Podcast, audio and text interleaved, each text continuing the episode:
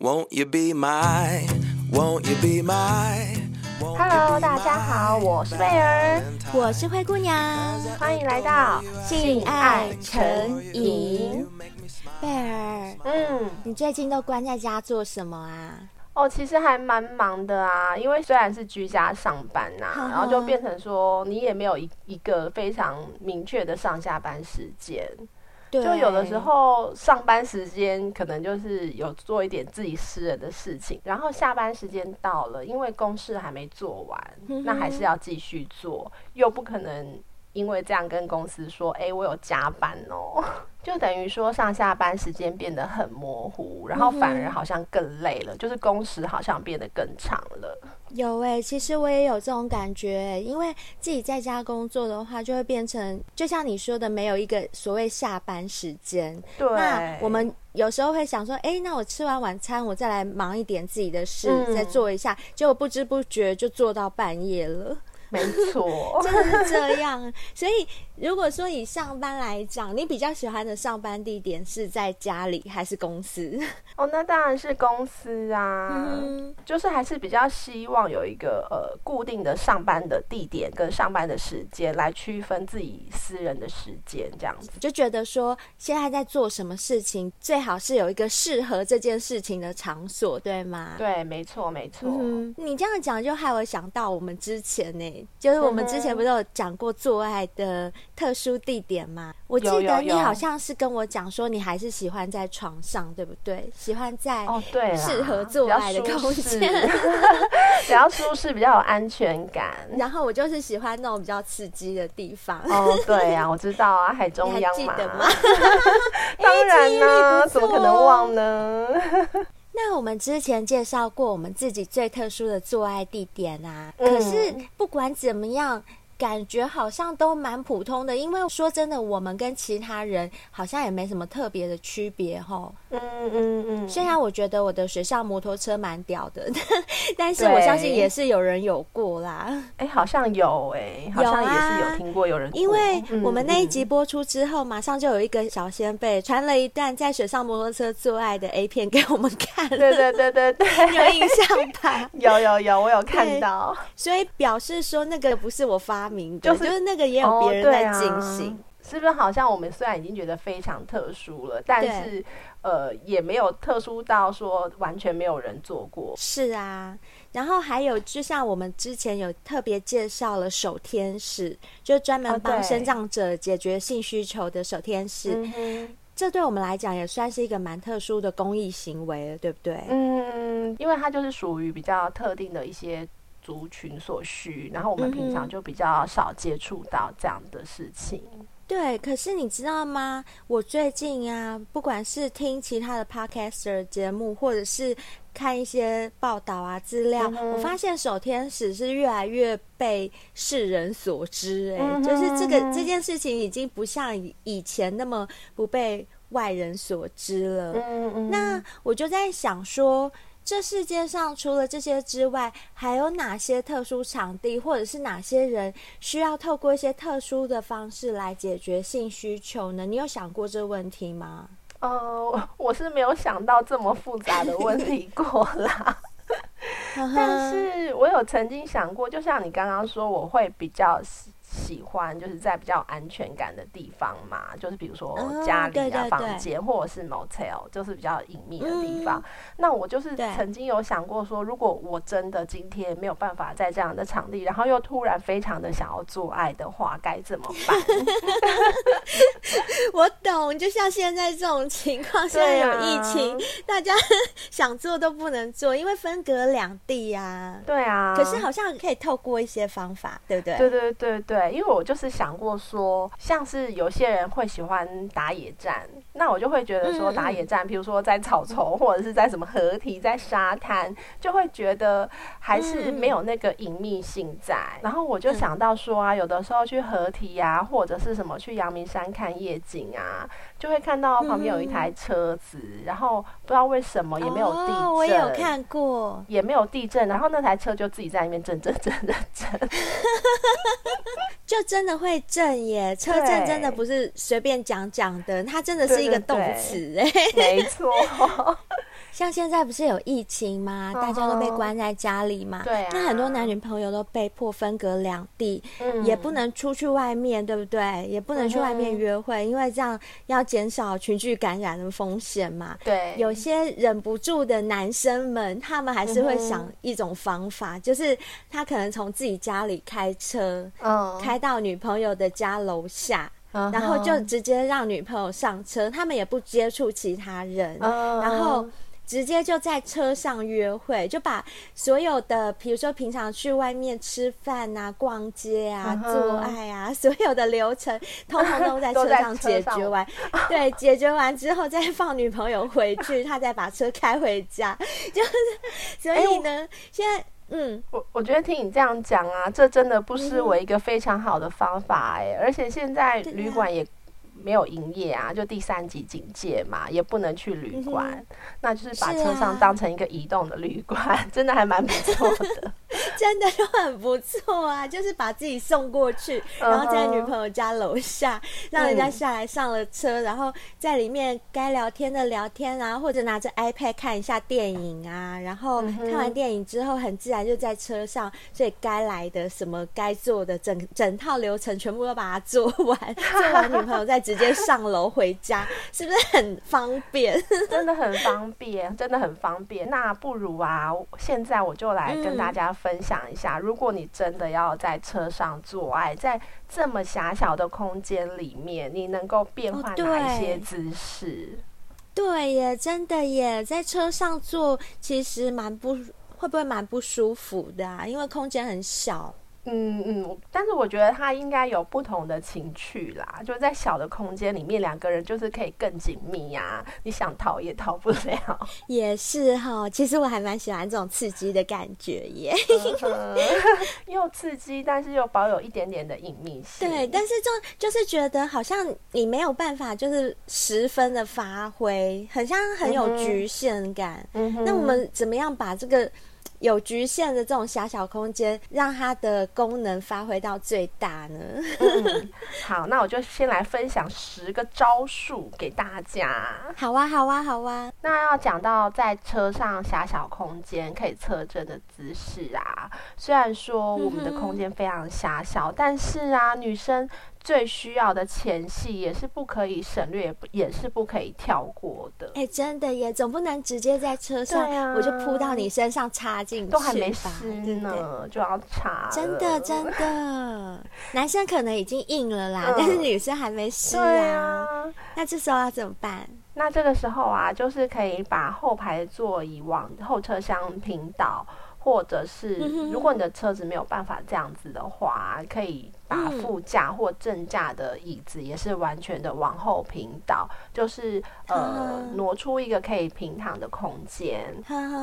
那因为呃车上的空间不大，我们也不能够有太大动作的前戏，所以这个时候呢，我们可能就可以用六九式，就是男生跟女生互相帮对方吹，互相帮对方舔，在车上也可以有六九。对对对，但我就等于说把。椅背往后倒，然后让那椅子变成比较接近像一张床的感觉。对哦，那如果它的后座不能往后倒的一般房车啊，那就只能靠呃副驾了吧？副驾这个往后平躺。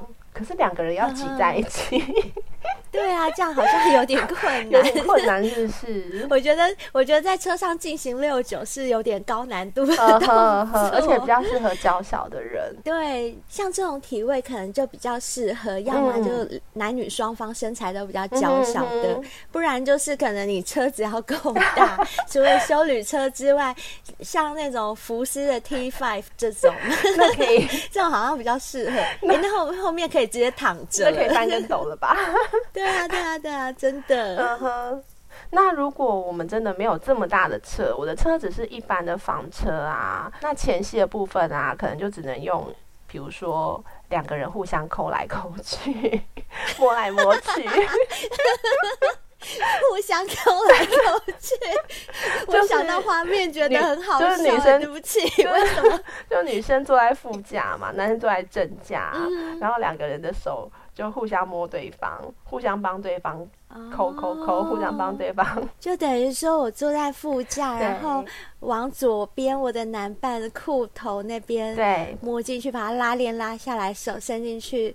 把弟弟掏出来，开始摸，帮他摸。那可能他手也伸过来我的裙子下面，对，帮你抠。两个就这样子互相摸来摸去，摸一摸之后啊，男生一定是想要的不得了。嗯、我相信这个时候他一定会把你的头给抓过来，然后压下去，把他口交。哦、真的，真的，嗯、这时候就适合帮他吹啦。对，直接就在车上吹起来。对，所以这就是在车上可以进行前戏的方式。嗯、这样。其实还蛮刺激的哈，对啊，像有感觉的。对，像有些人他如果真的不太敢在车上坐，还不敢车震的话，就也可以用这种方式来解解渴啦。嗯、哦，就是摸来摸去，抠、啊、来抠去，摸来抠去，爽一下也好。这样烧得到痒处吗？我觉得这样会更痒吧。对啊，这样子会更痒吧？这样抠了半天，抠一抠之后，我就忍不住想要跨过那个排挡杆，对，跨过排挡杆，直接赶快坐上去。可是不要跨错，等一下排排挡杆插进去，插错的，然后就觉得哎、欸，还蛮爽的，就意外的发现，哎呀，这个怎么比弟弟还爽？从此以后爱上车子。那如果这样摸来摸去不满足的话，嗯、除了 插错洞之外，我们是还有别的方法吗？还有啊，接下来我就是要告诉大家，车震啊，还有什么其他的姿势、其他的体位可以做哦。那第一个姿势呢，就是我个人也蛮喜欢的，就是女生在上位式，就叫做女牛仔式啊。他、哦、在车上是男生要坐在哪里吗？还是女生坐在哪里？对，在车上的话，我们就可以把汽车的后排座椅放倒，就是往那个后车厢那边放，这样子车上的空间就会比较大一点。哦，就等于说后面的后座变成平的，是不是？对对对，比较像床这样子。对，那个这可能要修旅车才办得到。哦，对。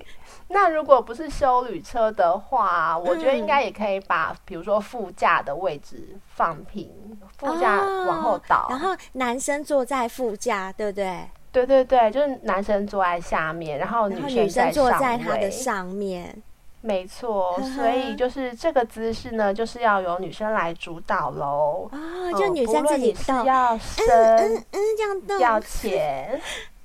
要快要慢，还是上下动作前后摇晃，都由女生来主导。那男生在下面也可不是没事干呢。嗯，他要怎么样？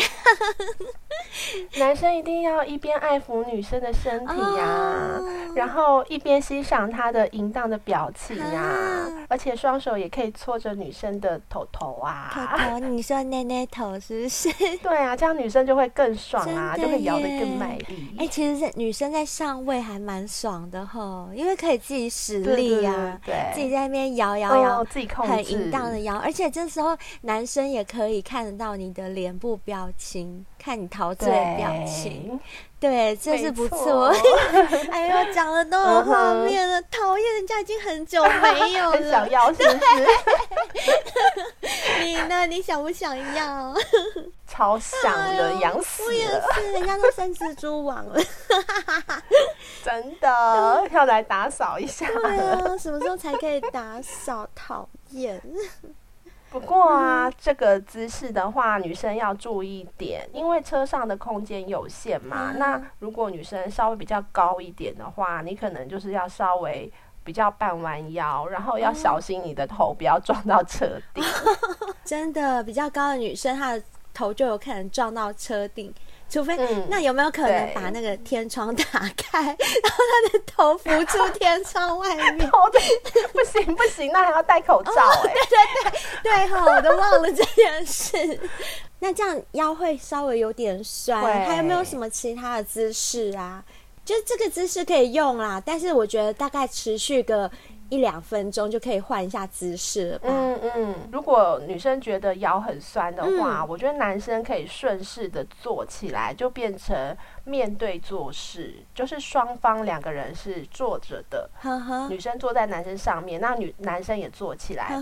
刚刚女牛仔式的话，男生是躺着嘛？对对。那如果女生觉得腰酸的话，那男生可以坐起来，就等于说女男生跟女生还是面对面，女生坐在男生身上，然后环抱着，嗯嗯两个互相抱着对方，对不对？没错。然后这时候男生的头，男生的头就会在你的内内那边。没错，他就可以一直吸你胸部，这样么么么么，一直吸，可以么么么，然后一直舔舔你奶头，对对对。然后两个人也可以拉吉深吻呢，欸、我觉得也蛮浪漫。我喜欢这个，这个比较好，这个可以两个抱在一起。其实像我就很喜欢拥抱的感觉，你喜欢吗？嗯哼嗯哼，是，我也超喜欢。对，我觉得这样就是你下面可以被他插着，然后你的你的双手还可以抱着他，这种。嗯，这个比较少，嗯、我喜欢。可是这样也要小心一点，就是女生的那个膝盖啊，因为这样等于说跨坐在男生身上，女生可能会有一边的膝盖会磨到那个门吧，对不对？可是我觉得女生的双脚可以放在坐垫上啊。好好好，了解。因为就是半跪着嘛。嗯，了解。对对对，可能是这样子。那还有什么吗？那如果面对面是两个人又脚酸的话，就可以再反一个方向，女生呢就再转个一百八十度。就变成背对着男生哦，是不是女生一样是跨坐在男生身上？只不过现在我就变成背对男生了。对对对，就等于说男生是我的椅子，是我坐在他身上。哎呀，这张椅子也太舒服了吧？对，就是坐这张椅子一坐下去啊，怎么有个东西插进去了，好爽啊！可以买一张回家吗？哦，你讲到这个，我想到我想到一件事情，要一个小秘密要跟你讲，uh huh. 我不知道你会不会、欸，就是以前呢、啊，我骑单车的时候，有时候我会觉得那个美眉那边就坐垫磨在美眉那边，会有一种兴奋的感觉，然后那时候我就会幻想说那个。单车的坐垫可不可以长出一根弟弟？然后我在骑的时候，他就一边插我。你会有这样想法过吗？没有。那你的单车椅子应该是比较软的，因为我单车的椅子超硬，我每次骑到我妹妹都超痛的，就很痛苦。真的哦？我反而是觉得很痛苦。啊 那可能我比较色吧，我每次骑到单车，就是那个坐垫一碰到妹妹，我就啊，哎呦，就觉得啊，因为因为你要知道很敏感呐、啊，你知道单车的那个坐垫跟摩托车是不一样的，摩托车很大，对不对？对，它并不会，它并不会有一个单独的东西直接这样触摸你的美眉，嗯、可是。单车的坐垫就是，就是它就直接碰在你的美眉上面啊，嗯、所以就会很有 feel。那我只能说，我很没有专心在骑车。没有，我专心在感受 单车的坐垫摸着我的美眉的感觉。你下次骑哪一个厂牌的车，跟我讲一下，我想要，我也想要骑一下。我觉得每一台应该都可以，你你下次去骑一下 U-Bike 就可以了。你要用心的去感受它，去感受它。好，对对对，你要用心感受它。那这个女生背后是的话，女生可以稍微省力一点，因为这个时候你的上半身，你的手可以去支撑一下。假设你是坐在副驾的话，可以放在前面的那个置物箱上面嘛。那如果你们是坐在正驾的话，你就可以握着方向盘。就是身上身可以稍微支撑，那你的下半身就更好去律动了。好色哦！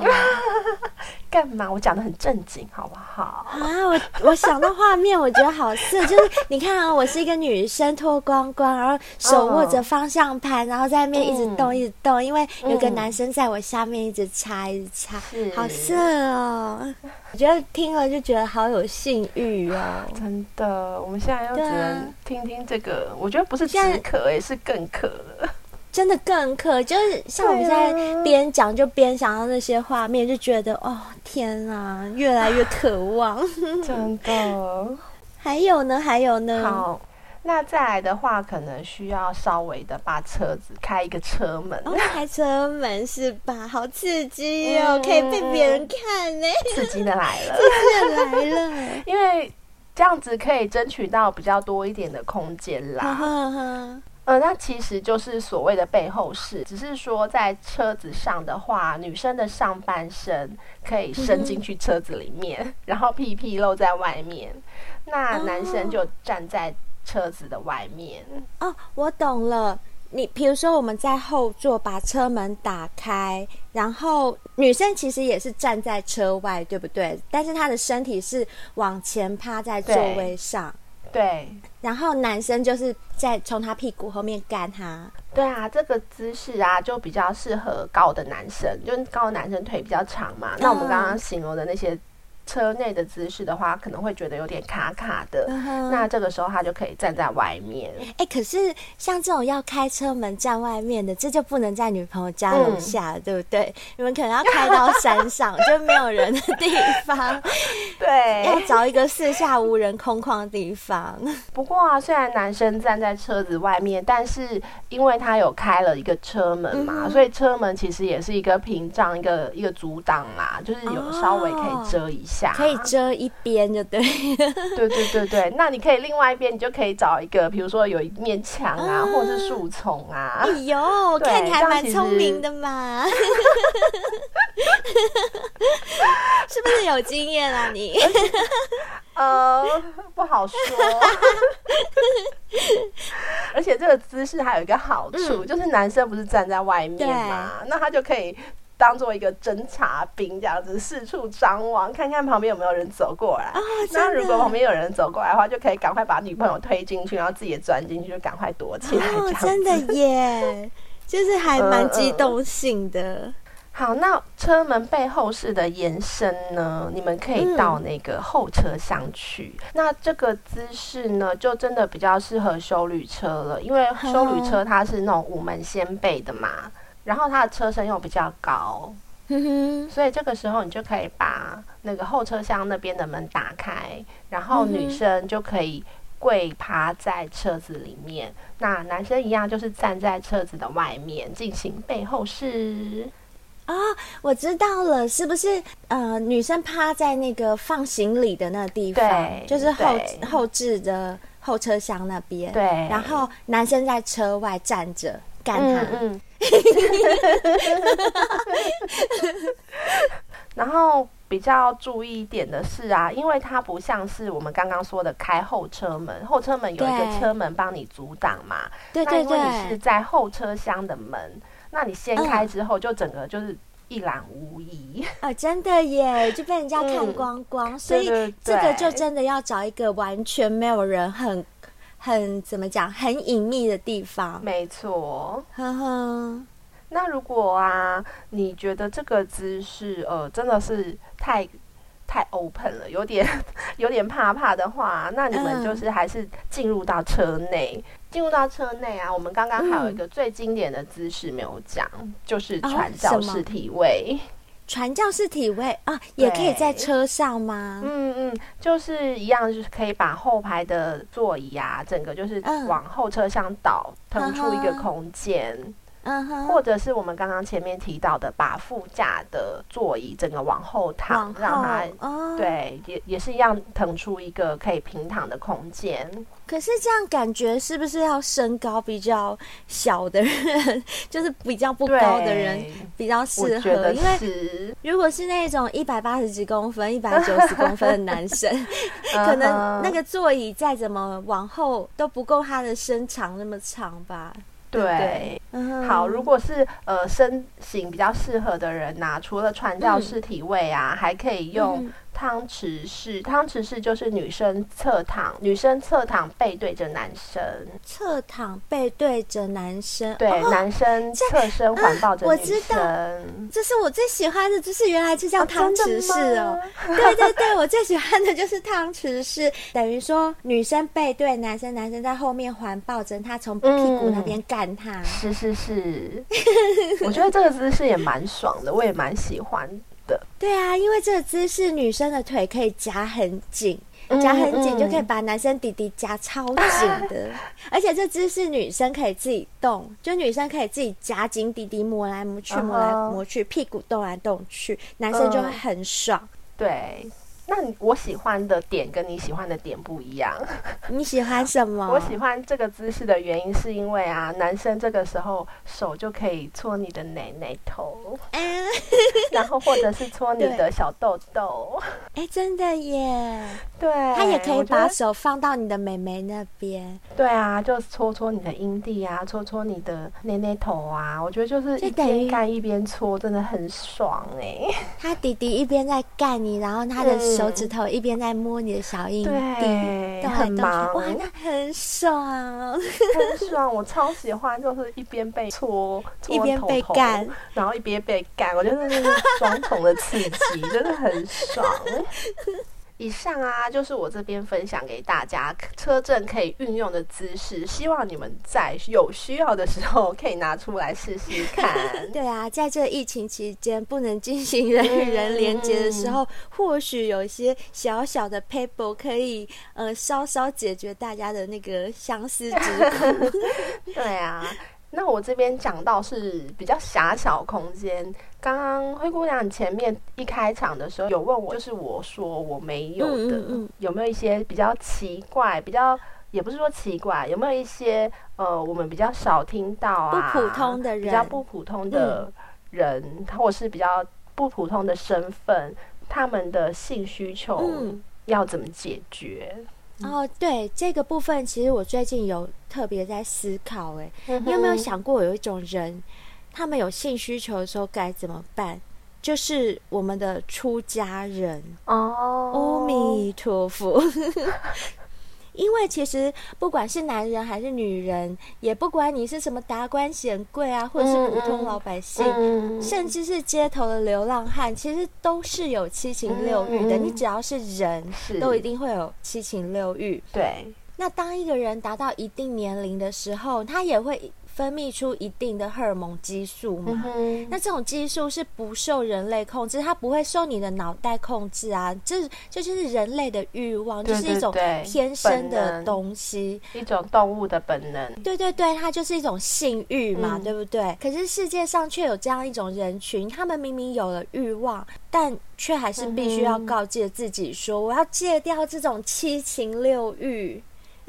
这种人就是我刚刚所谓的出家人，人也就是大家比较熟知的，就是尼姑或和尚。对，嗯、那像我，我觉得出家人真的还蛮厉害，就是他们的意志力真的很强。对，呃，除了说性欲之外，我觉得最普通的一个欲望就是不要吃肉，不要喝酒。喝酒，光是这点我就做不到了。对，因为所以我觉得就是一种坚定的信仰、坚定的信念，然后才能让他们达到这样的境界。嗯、我觉得那种坚那一份坚定的信仰跟信念，我真的非常的佩服。对啊，像你刚刚讲的这种不能吃肉，这就是一种食欲，嗯、对不对？那我们常常在讲的所谓七情六欲，大家应该都听过嘛？嗯、所谓七情，就是《礼记》里面有提到的喜怒哀惧爱物欲这七情。六欲就是所谓的见欲，就是视觉欲，还有听欲，听觉欲；香欲，嗯、哼。香欲就是嗅觉欲；然后味欲，嗯、味觉的欲欲望；还有触欲，嗯、触觉的欲望；还有意欲，意意淫的意，就是眼耳鼻舌身意。你刚刚说佩服他们的部分，就是他们要把这个七情六欲都靠意志力去控制住，嗯、对对不对？其实是很辛苦的一件事诶，错因为这等于是违反人类的天性，一个自然的法则，去控制它。嗯、所以我觉得这样，老实说还蛮残忍的啦。但是。或许这是我们这种俗人的想法，嗯、也许对修道者来讲，或许不会觉得这是一件很残忍的事情，也不一定。嗯、但是其实像佛教啊，都会有一些教规嘛。所以如果说出家人他们破了规矩的话，嗯、不管你是什么原因被迫的也好啦，嗯、或者自动的也罢，只要是动了七情六欲，就算是扰了佛门的清净，那一定是会被踢出佛门的嘛。更不要说什么出家人去结婚生子了，哦、所以你只要犯了戒规戒律，就是要被踢出去就对了，也没有说什么给你什么惩罚，有一些呃给你可以改过的机会。对，因为你一犯戒，就表示你根本不适合了，不适合就国有国法，家有家规嘛。那佛教里面也会有佛教里面的戒律嘛。那、嗯、对，你看哦，像印象比较深的。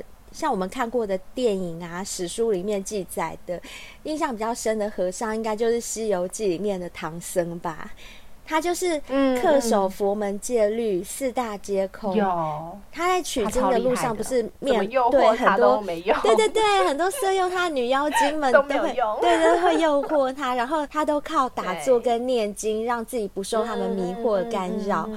但是你说这一路上唐僧真的没有心动的时候吗？啊，不是吧？这就只有他自己知道了。对，他只是克制住了。对，还有一个著名的影视作品的例子啊，嗯、就是一直不断被翻拍的影视作品叫《天龙八部》，嗯，你有印象吗？我以为你要说，金瓶梅》？《金瓶梅》我们已经讲过太多次了，我这一次不讲三集，就让我联想到那个尼姑，对不对？上次对西门庆的第一 任老婆，又是一再翻拍，又是一再翻拍。哎，我以为你要说《金瓶梅》哦，没有，那之前讲过了。对，其实我今天不是要讲《金瓶梅》哦，我要讲的是。《天龙八部》它里面有一个虚竹和尚，那位虚竹和尚啊，从小就生活在寺庙里面。嗯、照理说，他也不应该被儿女情长所困，对不对？嗯、可是他在戏里面却严重的破戒了。哦。然后更值得一提的是，虚竹的亲生父亲刚好就是那间寺庙里面的方丈。嗯哼。所以总结来说啊，其实和尚也不过就是个人。他难免也会有情欲，不同的是，有些和尚控制住了，有些却没有。嗯哼哼。那另外，你知道为什么寺庙大多会建造在比较偏远的山区里面吗？哦，就是要阻隔外界的诱惑啊！因为外界既然诱惑这么多的话，你只要尽量不要去看它，不要去接触它，不要去想它。就比较能够帮助你达成你的就是戒规，这样就是不能做的事情。我看你还蛮有慧根的嘛，你 讲的还蛮好的。嗯，对啊，其实大部分就是为了远离人群、远离世俗啦，就是眼不见为净嘛，眼不见心为净。嗯，那这样就比较容易清心寡欲。嗯，其实啊。还是有很多国家的尼姑跟和尚是可以结婚组建家庭的，哦、你知道吗？对不对？泰国，对对对对对。譬如说，像在泰国，他们的尼姑跟和尚只是一种职业啊，哦，对，他们只是负责弘扬佛法而已。嗯嗯、弘扬佛法以后，其实还是可以组建家庭的哦。嗯、所以他们可以不用吃斋念佛，也可以不用守清规戒律，可以光明正大的娶妻嫁夫生子，嗯、都可以。就是等于是一个职业啦，就比较符合人性的感觉。嗯、没错，没错。不过在我们国内，虽然佛教流传到我们我们国家已经很久了，嗯、但是我们这边好像还是不允许尼姑或者和尚去结婚生子，甚至吃肉也是不可以的。对其实佛教还是蛮人性化的啦，他们有考虑到有些人是没有办法断绝七情六欲，嗯、所以已经替他们想好了退路。哦、什么？像军中一样有八三幺吗？啊、呃，不是不是，如果你是这样的话就，就 就会大乱了啦。这样出家人就不需要修道了。也是，对，他们想好的后路是说，允许他们还俗，去解决自己的欲望。哦也就是说，你出家之后，如果说你真的没有办法控制自己的欲望，嗯、没有办法解决自己的欲望，嗯、承受不了的话，那最不得已的状况就是。起码你还可以还俗，你还可以回到你原本普通人的身份，在家子弟的身份去。那的确啦，还俗的和尚也是存在的，因为很多人其实真的是没有办法放下欲望，也没有太多的精力去修行，对，所以还俗对他们而言是很好的选择。那还有一些，就像你刚刚最佩服的那一种，就是自制力很强的出家人，嗯，他们会选择克制住自己的欲望，然后选择潜力修行，不去想象那些破坏戒规的事物。嗯，最后他们就会克服掉这种困难，嗯、变得比较清心寡欲，不被世俗的那种繁琐之事来烦扰。所以由此可见啊。出家人其实有两种方法解决自己的生理需求，一种就是还俗嘛，然后另外一种就是靠你的意志力坚持下去。像我在网络上有看到有一个例子哦，uh huh. 我来分享一下好了，好，就是有一位尼姑。她已经出家两年了。嗯，她说她一开始的时候是有一个男朋友的，两、个人从大一就已经开始在一起了。她深深的爱着这个男人，嗯、眼里容不下其他的东西，就非常非常爱，甚至对这个男生可以好到跪在地上帮男生洗脚，满足一切男生提出的不合理的要求、哦。这么卑微，就是很爱很爱他。这个我做不到。对，因为就爱丢。我也做不到哎、欸，就是你上次说的爱丢卡餐戏呀。如果是跪在地上帮他吹，我是可以了。跪在地上帮他洗脚我就不行了，洗脚我就不行了，帮他吹我是可以。对啊，因为吹他不能自己吹嘛，所以我们我们是一种服务的心态啊。对，洗脚他可以自己洗，干嘛帮他洗啊？你没手没脚是不是？对不对？是啊，除非吹你也可以自己吹，那我就不用帮你吹。好，我再讲回来刚刚那个故事，我们又歪楼了。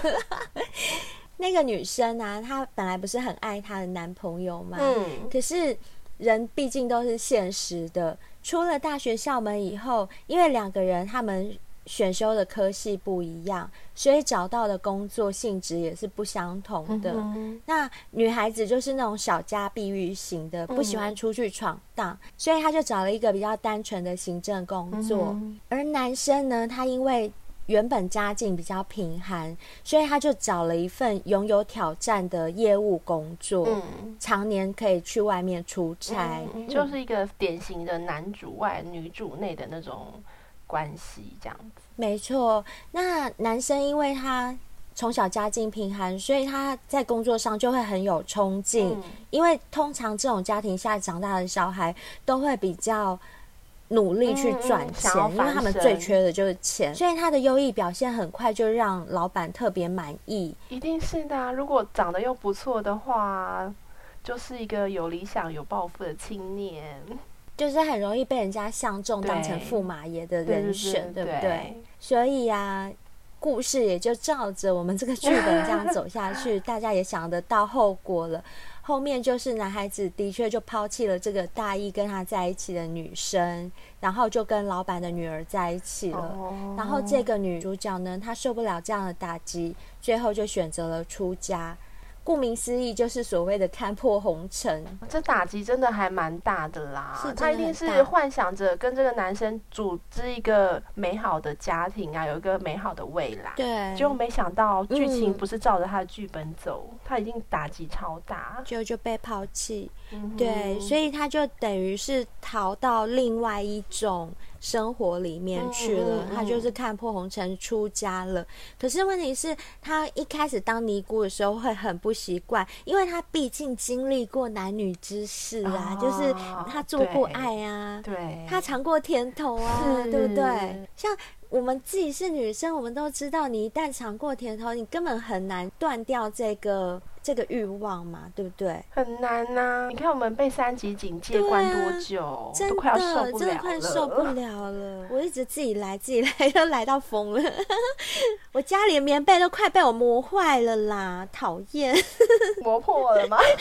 我要换一床新的棉被。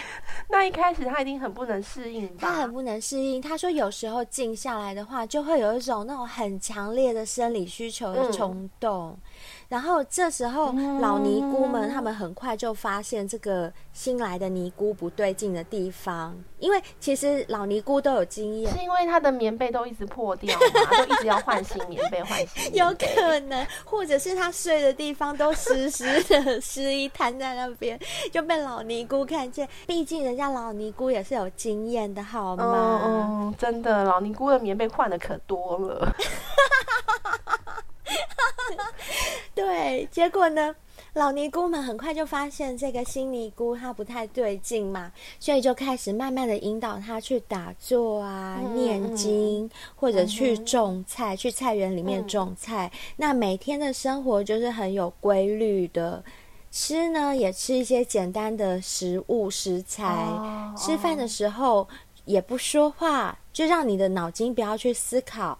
然后吃饭之前呢，双手合十祈祷，慢慢慢慢，心中的烦恼和忧愁就是会渐渐的散去，就对了。嗯、那平常，因为你也知道，他们毕竟不是在外面上班，所以他们也会有他们多出来的一些空闲的时间嘛。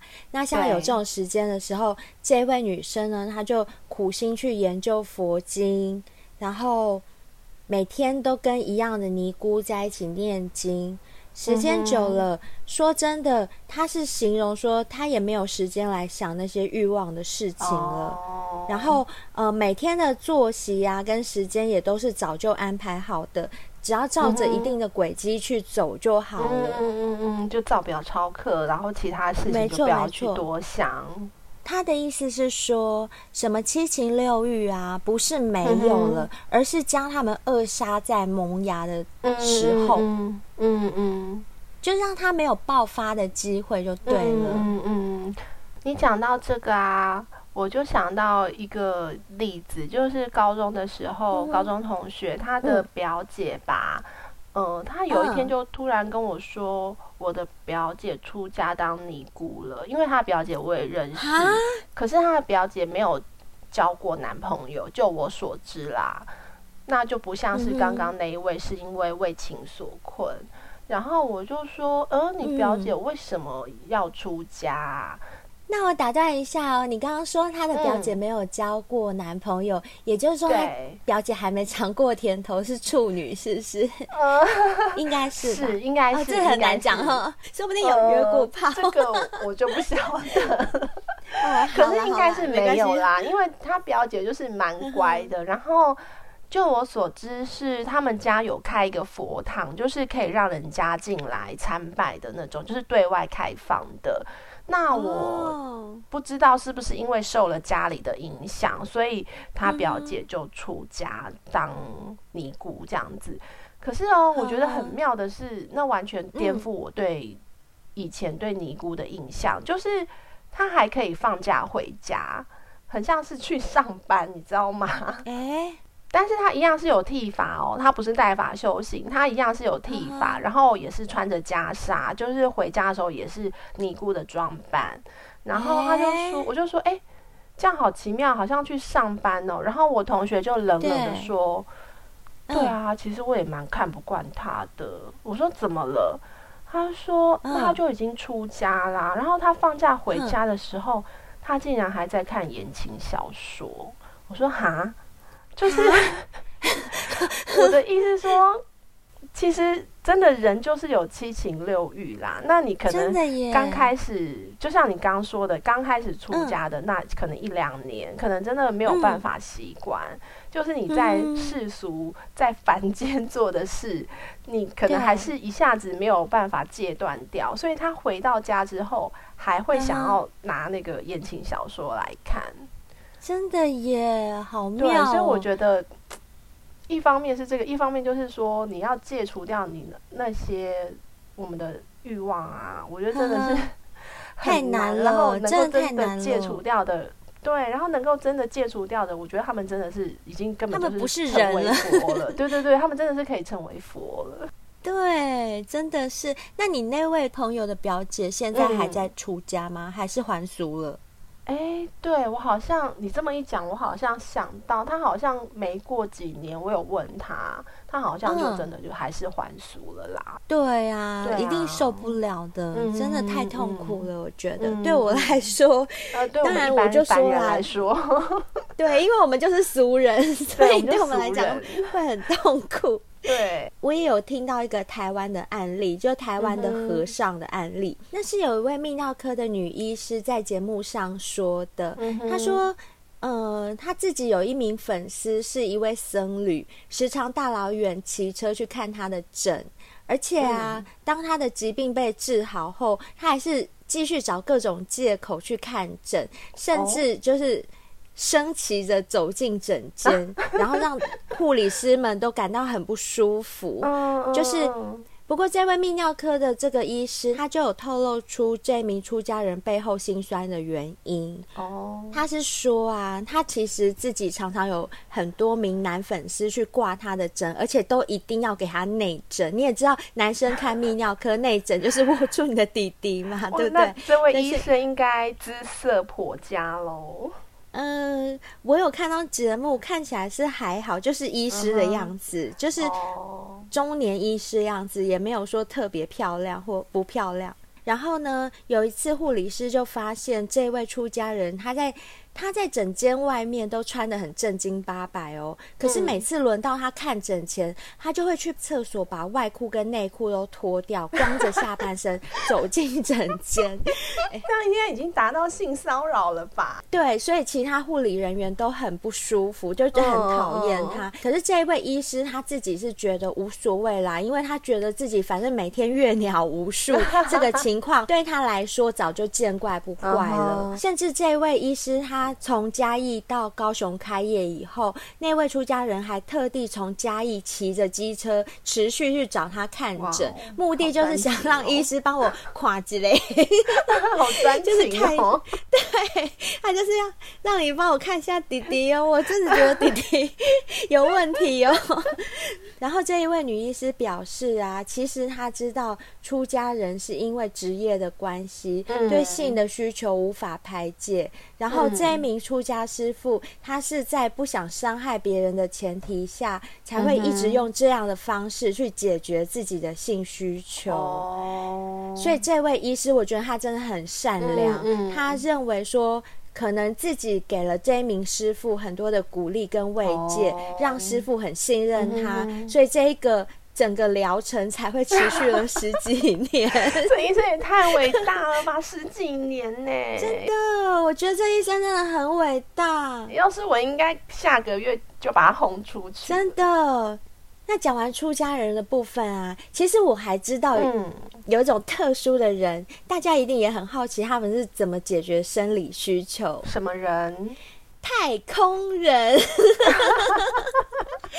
对啊，这个贝尔我不是有跟你讲过吗？就是对啊，太空人这件事，然后你后来不是去查了相关的资料，不然太空人这部分就让你来分享一下好了。如果太空人他们在上了太空就没有欲望吗？我不相信，因为你想想看，在漫长的太空旅行或者是在空间站的工作，都是需要一段很长很长的时间呢。对对对对。那这时候宇航员他如果耐不住寂寞啊，或者是荷尔蒙煎熬，对，他们连上厕所好像都很麻烦啊，在那种无重力的状态下。对啊，而且除了太空人以外啊，你看我们现在科技日新月异，进步的非常的快，嗯，甚至连一般人想要上太空旅游都快要成真了。对，就是有钱人就可以参加太空。旅游的行程，对啊，会不会有钱人想说来太空开一个性爱 party？欸、这也不是没有可能啊，啊，这也不是没有可能啊。那你快跟我们分享一下，假如我今天是一个富豪，我终于实现了上太空旅游的梦想，嗯，那我当然希望我身边也是美女如云，可以陪我在太空上做爱啊。那如果我有这种想法，可以实现吗？好，那我们都知道啊，其实上太空之后啊，最最最难解决的一个问题就是重力的问题。哦，对。虽然我们都没有去过太空，但是我们都看过电影嘛，没错，也看过一些科学的纪录片啊之类的。对，嗯，那在太空最要解决的就是重力的问题，因为在太空是没有重力的状况下，我们两个啊。嗯只要是互相碰到对方，我们都会往就会弹开，就会弹开，对对对对，就会从往不同的方向弹开。那对，既然连碰到对方都不行的话，那更不用说结合 啊。对啊，怎么结合？根本就插不进去，插不进去啊！碰到你就弹开了啊。对，所以这个，而且我们不是要穿太空衣吗？对，哎、欸，那在太空舱里面好像可以不用穿太空衣啦。太空衣是要出舱之后才要穿的。哦，我原本还以为是不是太空衣的那个美眉的地方要开一个洞，弟弟的地方要开一个洞，然后平常不用的时候就把它拉链拉起来，然后要用的时候把拉链 打开，没有没有没有没有掏出来用。没有没有没有那么复杂，啊、就在太空舱里面是可以不用穿太空衣的，哦、但是无重力的问题还是在，所以这个时候啊就需要借助第三者的协助。呵呵第三者协助，对，就是需要第三个力量的协助。第一个办法呢，哦、就是用束带，弹性束带把对方束缚住，让你跑不掉。哇，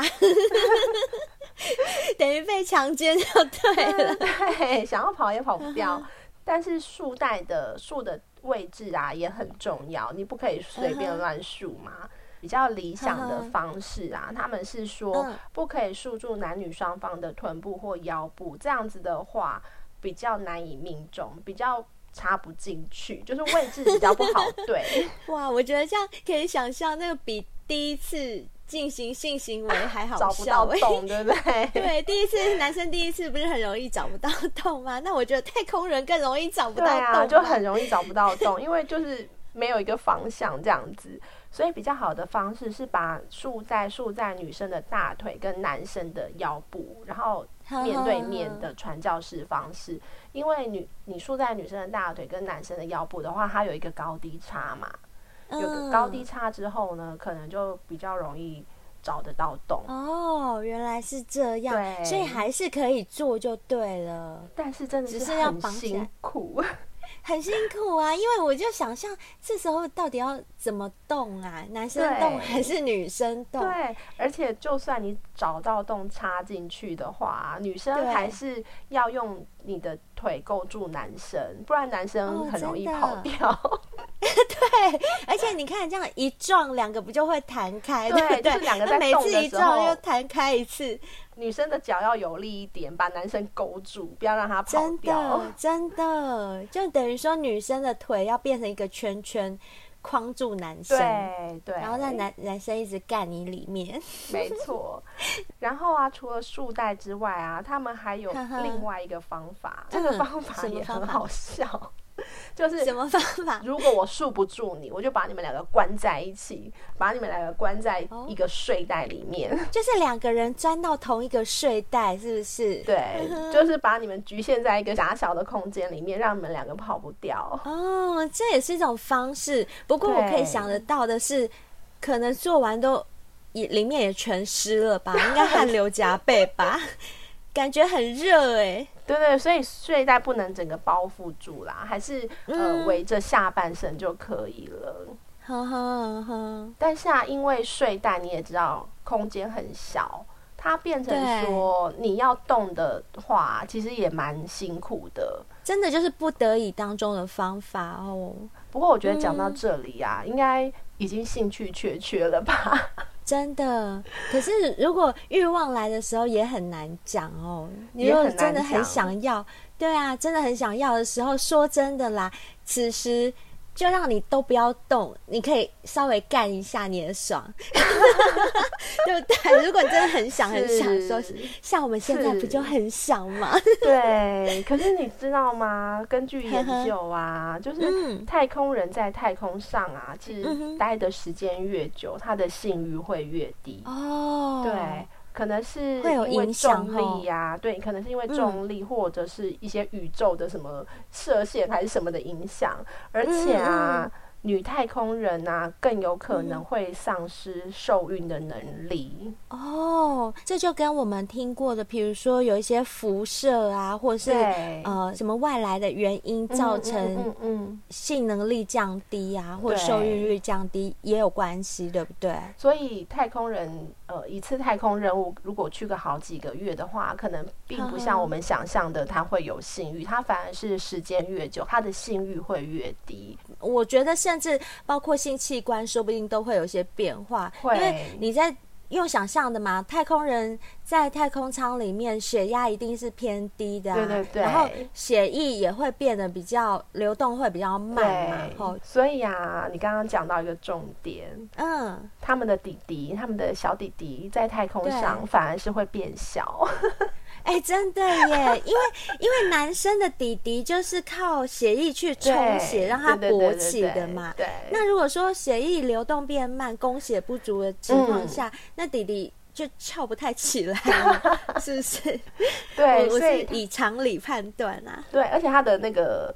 大小也会缩小，嗯哼嗯哼，嗯，所以太空做爱这件事情啊，好像嗯，现实上并不像想象中那么美好啦，呵呵。所以这样听起来，嗯，好像太空人比出家人更难解决性需求，哎，是没有错。可是就我刚刚说的，啊，其实太空人在上面待久了，他的欲望其实不会也没那么高，对，他其实没有那么高的性欲。总归来讲，还是出家人比较艰苦一点，也比较可怜，因为他要控制，对不对？对对对，他是有欲望，必须要控制下来。但是太空人他其实欲望没有那么的大。那我想到一个好办法，哎，以后太空人就派出家人去当就好了。这样就是可以一举两得，真的耶，是不是？欸不是可以帮他们啊，让他们不要这么辛苦了。就以后的太空人都请出家人去当就好了。阿弥陀佛，又可以在太空研究，又可以修行，哎、欸，真的是一举两得，很棒哎！你这个方法真的是很棒，是不是？我就是聪明的灰姑娘，聪明的聪明的。好啦。今天节目也讲了那么久了，哎、嗯欸，我们真的从节目开头到现在，已经从内子宫讲到外太空了耶！我们真的是越来越厉害了，真的越来越厉害，什么都能扯，真的什么都能扯啊！我觉得我们两个超屌的，看我们多用心为小仙贝他们准备这些稀奇古怪的资料啊！所以你们一定要每一集都要准时的收听哦！真的，看我们两个多用心，嗯啊、真的。好啦，那我们接下来就来听听看小仙贝给我们的回馈吧。好哦，那灰姑娘要回复今天的留言之前呢，还是要请大家帮我们一个忙，就是如果你们是用 Apple Podcast 收听我们节目的话，麻烦你们动动手指，帮我们留一下五星评论，我们真的很需要你们的鼓励，谢谢哦。然后再来就是，如果你们是用 Mixer Box 收听的话，它在我们每个单集下面也都可以留言，也麻烦小仙贝们帮我们留一下言，按个赞好吗？或者是你们可以追踪我们 IG，搜寻性爱成瘾，这样就可以跟我们有更多的互动。再不然就是可以 email 给我们，像我们现在有很多小仙贝也都会透过 email 的方式跟我们联络。尤其我们最近在征稿，在这边顺便跟大家公告一下，如果你有什么话想要对某个人说，但你自己不敢说或不好说，譬如说想求婚啦，想祝他生日快乐，想告白，想道歉，想求和，想解释，或是想出柜。自己有口难言的话，没关系，让公主和小兵来帮你们发声。你们可以透过我刚刚说的任何一种方式跟我们联络。在跟我们联络的时候，留下四个要点：第一，写下你要告白的对象他的称呼，不一定要姓名，昵称也可以；第二，写下要倾诉的内容，不管你是想道歉啊，或者是想求婚，什么都可以，想告解也可以哦。然后第三个是写下你自己的称呼，可以用代号，也可以用昵称。第四个是写下你希望播出的日期。我们节目是每周二跟每周五早上七点更新，所以你可以选择星期二或星期五的某一天，可以指定一个日期。那我们就会代替你把想说的话告诉你想倾诉的对象。这个征稿是无限期的哦，你随时想讲，随时都可以投稿给我们哦。OK，那我们今天先来回复 Mixer Box MB3 的这个部分。呃，目前看到是，A，我们的小仙贝秋翔，他在听了第二季第十六集《人生最渴望的不期而遇》，当然是艳遇啊，这一集里面又留了三个字。好好听，他每次留言都很简短，但是真的很支持我们呢，几乎每集都会过来留言，谢谢你哦，秋翔。就算只有短短两三个字，我们都觉得很开心。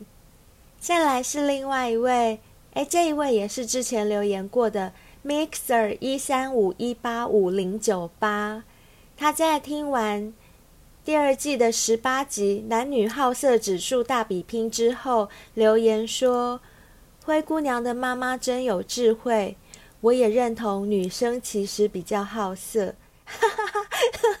对，其实我也觉得，真正好色是女生，只是女生是隐性的。这真的是要懂事一点的人才看得出来。好啦，很开心你的观感跟我们一致，也谢谢你称赞我妈妈有智慧哦。天下父母心，我想每个妈妈对自己子女的爱都是一样的，只是表现的方式不一样而已。你的妈妈应该也是一位很有智慧的妈妈哟。再来这一位是 Mixer Lee，这一位也是常常来帮我们留言的小仙贝，他这次留了两集，一集是第二季十四集《防闺蜜胜于防贼》这一集里面，他写了。这集讨论层面真的非常多诶，无论男人的角度或是女人的思维，很值得深思。赞！的确，如果说各位小仙贝有收听我们周五的《公主与小兵》的单集的话，大概都可以听得到，我们会从男生的角度跟女生的角度去剖析很多事情。那也可以借着这样的讨论，知道说，诶，男生的想法跟女生的想法是不是真的都很不一样，还是说有什么契合的地方？再来就是他在我们第二季第十七集《饥渴人妻出轨偷情填补空虚》这一集里面留言说：“凡事是人都有情欲，无分男女，勇于面对自己的内心世界才是真的。”嗯，对耶。关于这个话题，我们已经在很多集都有讨论过了。只要是人都会有情欲嘛，不要说人了，动物的本能就是会有这种雌雄相吸的自然法则啊，不然怎么繁衍后代，对不对？人都会有情欲，这真的是没有分男女的。那勇于面对自己内心世界，只要清楚知道自己在做什么，评估后果自己能不能承担。其实这就是个自由的社会啊！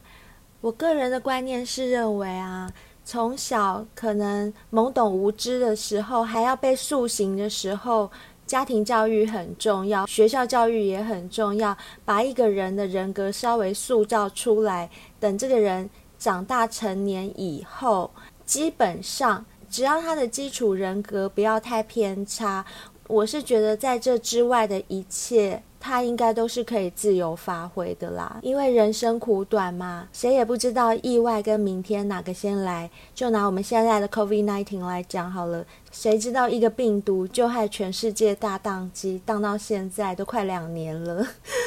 所以活在当下是我一直认为很重要的一件事情。那我是觉得在基础人格建立好了之后，其余的啊。法律啊，社会道德就不要再管那么多了。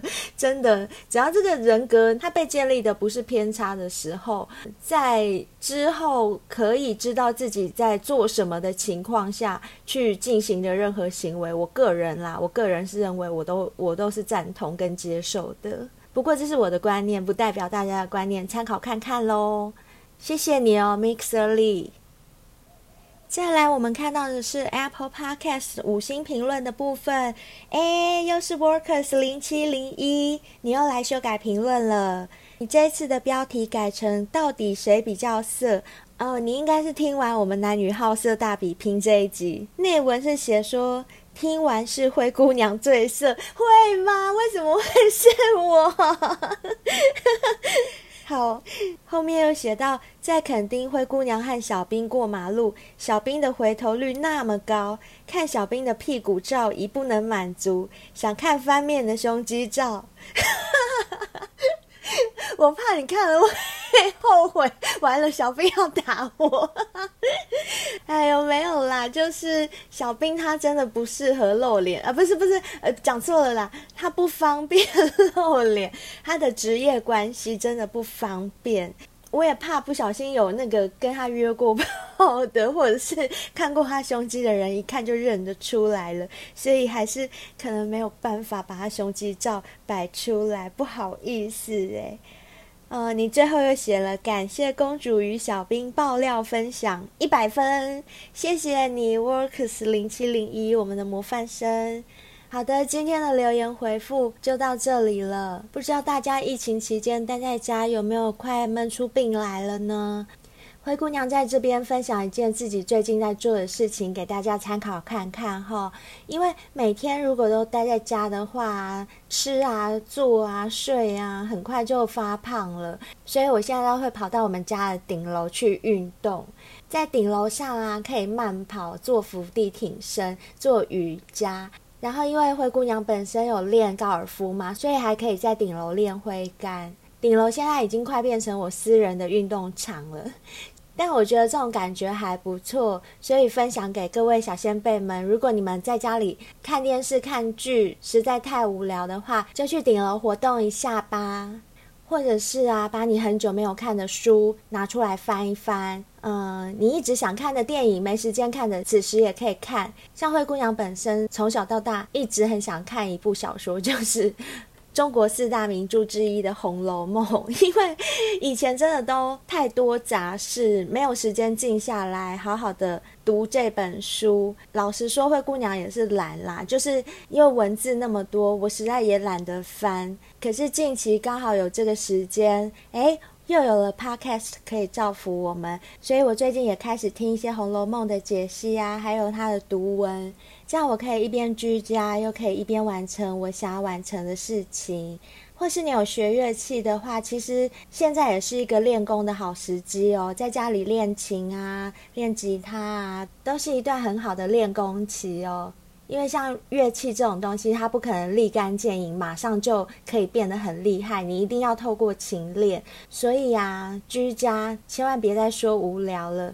这时候你就把你的乐器拿出来练一练，等出关的时候，你说不定就变很强喽。好了，以上是灰姑娘会在家里做的事情，提供给大家参考喽。我们下集见，拜拜。